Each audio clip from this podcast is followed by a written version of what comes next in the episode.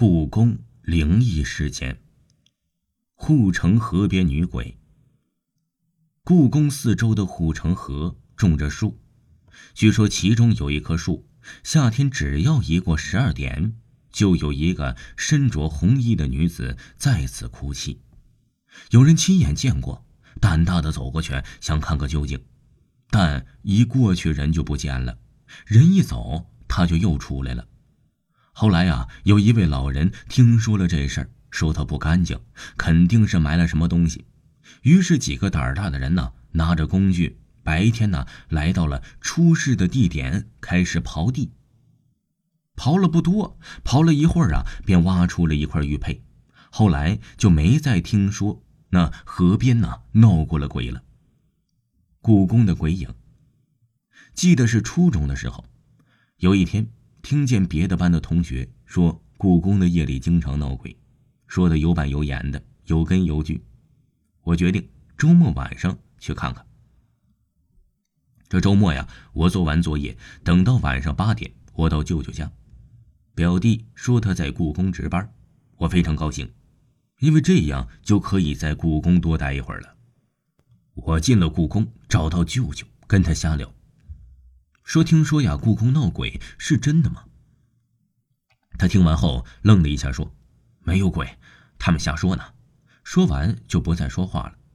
九点半的时候啊，他就催我赶紧回去，因为我的目的是看看到底有没有鬼，所以就赖着不走。快十一点的时候，我说我要上厕所，就从他的办公室里出来了。说来也怪，挺好的天我刚一出来就刮大风了。那时候啊，故宫里非常黑，没什么路灯。说实话，我真有点挺害怕的。我一路小跑，直奔中央大殿。快到进入中央大殿的大门洞时啊，借着门洞上昏黄的灯光，我忽然看见一个穿着清代衣服的女人，一闪就没了。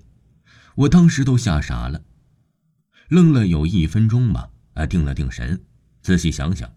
哎，看那人的服饰啊，好像是宫女。我赶紧顺着原路返回了舅舅的办公室。进屋我就说：“我真的看见鬼了。”就在快到大殿的时候，那个穿着宫女衣服的鬼闪了一下就不见了。听我说完，舅舅的嘴角抽动了两下。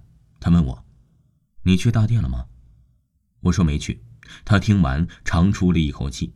说那里晚上啊不能随便进，我当时非常害怕，但又由于很小，好奇心很重，就很想去看看，就磨着舅舅跟我一起去看看。他最后也没办法，很不情愿的跟我一起去了。当我到了通往大殿的门洞时，我就愣了，我看到了不止一个宫女，她们正在向着大殿走。我终于明白舅舅为什么说晚上不能随便进了。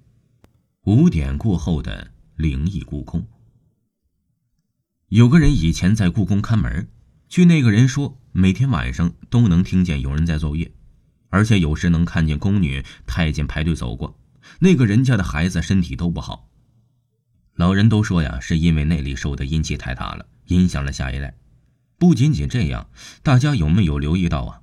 故宫里有很多的院落是被封起来的，不对游客开放。其实啊，每一个府邸都发生过用科学无法解释的现象。解放前还没有封的时候，在这些地方死了很多人，不是无故消失就是命亡，但始终是离奇的，查不出原因。不过都有那么一个共同点：死后如果还能见着尸体，那么尸体都没有脸皮。更吓人的就是一口井，平日白天的时候往下看，井底就是一些石头、杂草什么的。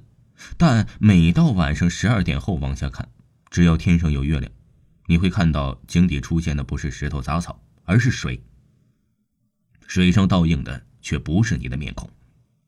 当然了，也有科学人员解释了，故宫能看见宫女啊是有科学依据的，因为宫墙是红色的，含有四氧化三铁，而闪电可能将电传导下来。如果碰巧有宫女经过，那么这时候宫墙就相当录像带的功能。如果以后再有闪电巧合出现，可能就会像录像放映一样，出现在那个被录下来的宫女的影子。不管怎样，想想故宫里那些长长窄窄的过道，长满荒草的墙头，如果晚上一个人走在那儿啊，突然看到前朝的宫女太监向你走来，就算再有科学依据，也是会被吓胆的。五点是故宫关门清客的时间，据说那个钟点是故宫阴气最重的时刻，很多游人都感觉到，即使是在闷热的夏天，五点的故宫也会让人感到一种阴冷。听众朋友。本集播讲完毕，感谢您的收听。